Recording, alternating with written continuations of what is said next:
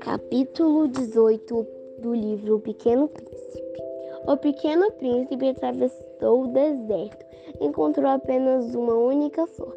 Era uma flor com três pétalas à toa, em meio da vastidão de areia. Bom dia, disse o pequeno príncipe. Bom dia, disse a flor. Onde estão as pessoas? perguntou com educação a flor. Aquela flor tinha visto uma paisagem de uma caravana. Pessoas bem, eu acredito que existam umas seis ou sete. Eu vi, mas isso foi há muito tempo atrás. No entanto, nunca se sabe onde poderemos encontrá-las. Afinal, o vento as sopra para longe, pois elas não têm raízes. Isso, isso se torna a sua vida um tanto complicada.